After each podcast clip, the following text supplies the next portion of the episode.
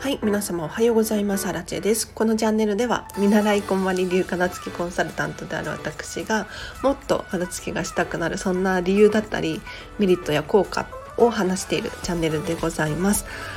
ということでもし気になる方いらっしゃいましたらぜひぜひチャンネルフォローしていただけるととっても嬉しいです。はい。で今日のテーマなんですけれど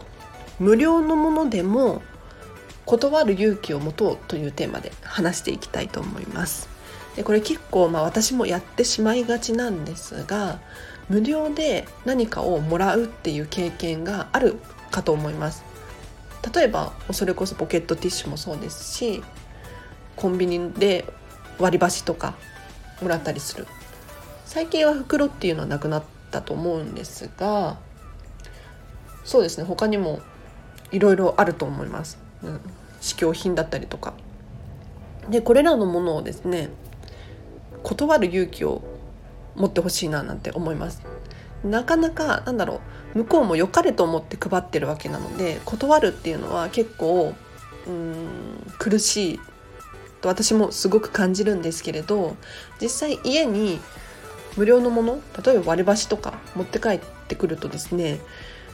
私がどんな感情になるかというともらってきたから使おうとかもったいないから使おうっていう思考になります。でもこれって根本的によくよく考えてみると割り箸はなければ家の箸を私は使うなぁなんて思うんですね。要するにあるから割り箸を使うわけでなければないでどうにかなると感じてるんですよ。なのでこれってすごくもったいないななんて思うんですで今こうしてエコのことだったりサステイナブル持続可能性っていう言葉が話題になってると思うんですけれど無料のものですもやはり物質あるものなのでこれを使えばなんだろうなものが消費されて新たに作ってっていう循環が生まれてしまうと思うんですよ。なので向こうも使ってもらいたくって渡しているとは思うんですけれどここで一回、まあ、無料のものなので何て言うのかな。なくてもなんとかなるものって結構多いと思うので是非勇気を持ってですね断るっていうことを、うん、もしあの使わないのであればですもちろん必要な場合は全然受け取っていただいていいと思うんですけれどなくてもいいななんて思うものであれば私は断るっていうのがおすすめだななんて思いました。というのもですね実は最近断れなかったことがいろいろあってですね例えば美容室に行った時に帰りにですね「アメちゃんを飴どうぞ」みたいに言われてこれ断れなかったんですよね。でもう本当にどうぞどうぞって言うから「あじゃあいただきます」みたいな「ありがとうございます」って もらっちゃいました。で普段私飴を舐めないのでどうしようかなと思ったんですけれど結局もらったからには食べようと思って食べましたね。でもこれなければ食べなかったわけですよ。なので何て言うのかな。飴を食べることによって糖分を摂取するわけだからとかっていろいろ考えてしまって断ればよかったななんて。でもうまい断り方が難しかったんですよね。であとそう今日もあのビジネスホテルに GoTo トラベルで泊まってるんですけれどなんかアメニティのねサンプルセットみたいなのをもらってしまいました。で私こういうの使わないので、まあ、ちょっとホテルの部屋に置いて帰ろうと思ってるんですけれど何て言うのかな。こういう無料のものでも受け取ってしまってなんか使ってしまうっていうのもいいと思うんですけれどなんか私自身がお気に入りで使っているものがあるので別に最初に、うん、目に入らなければなかったっていうことなかったことにすれば、うん、別に損したっていうわけではないと思うんです。なんていうのかなもらえるからもらってしまうみたいな感覚。なければないでその情報が最初からなければもう別にプラスマイナスゼロなんで良かったはずなのにもらってしまったがためにそのものに何て言うのかな縛られるじゃないけれどそのことを考えなければならなくなっている。これがなんかもったいないななんて気がして私はできる限り必要じゃないものであれば断るっていうことをしています。はい。ということで今日もお聴きいただきありがとうございました。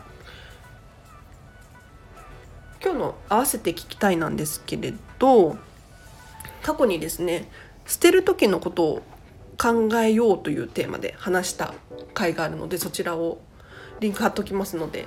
チェックしていただけたらななんて思います。でこれどういうことかっていうと買う時だったり、まあ、今日の話にも通ずると思うんですけれど受け取った時にですねそのものを使い古して捨てる時をちゃんと想像できているかななんていう話をしましたでこれ結構買う時に捨てることってあんまり考えないと思うんですが例えば捨てるのが大変な大きい家具だったり家電だったりっていうのはお金がかかるものだったりするわけですよ。でそういう手間とかも考えた上で購入をするといいですよっていう話をしてますので気になる方いたら是非チェックしてください。ということで今日から月曜日ですね。もうお仕事始まってる方もいらっしゃると思うんですがまた頑張りましょう。で今日ちょっとあの言いたいことがあって言いたいことがあってあの実は結構最近フォロワーさんが増えていて本当に嬉しいです。ありがとうございます。でそうですね。最近私のもとにですね聞いてるよとか聞いたよなんていう声が届いてます。でこちらのコメント欄にはちょっと勇気がなくて書けないみたいなことをおっしゃってる方も何人かいらっしゃってですね。もう本当に嬉しいです。それでも本当に嬉しいです。で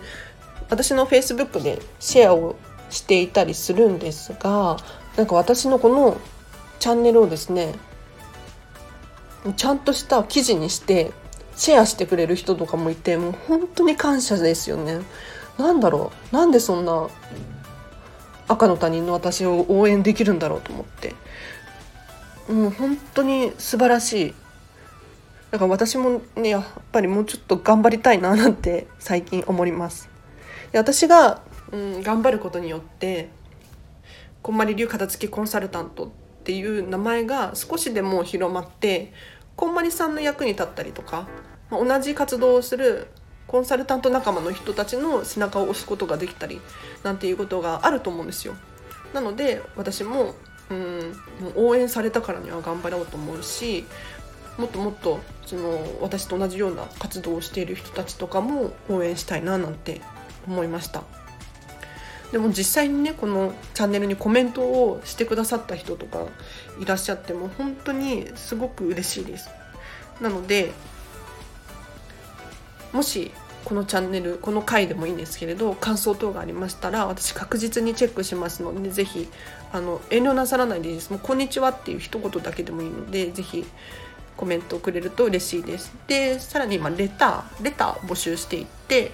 えーと、コンバニメソッドについては私が見習い期間なのであんまり喋れないんですが結構なんだろう片付けによる効果だったりメリットっていう知識があるのでどうしたらこういうふうなことが起こりますかとかお金のこととか時間のこととか何でもいいので是非レターを送っていただけるととっても嬉しいです。ということで本日もお聴きいただきありがとうございました。じゃあまた今日からハッピーな1週間を過ごしましょう。あらでした。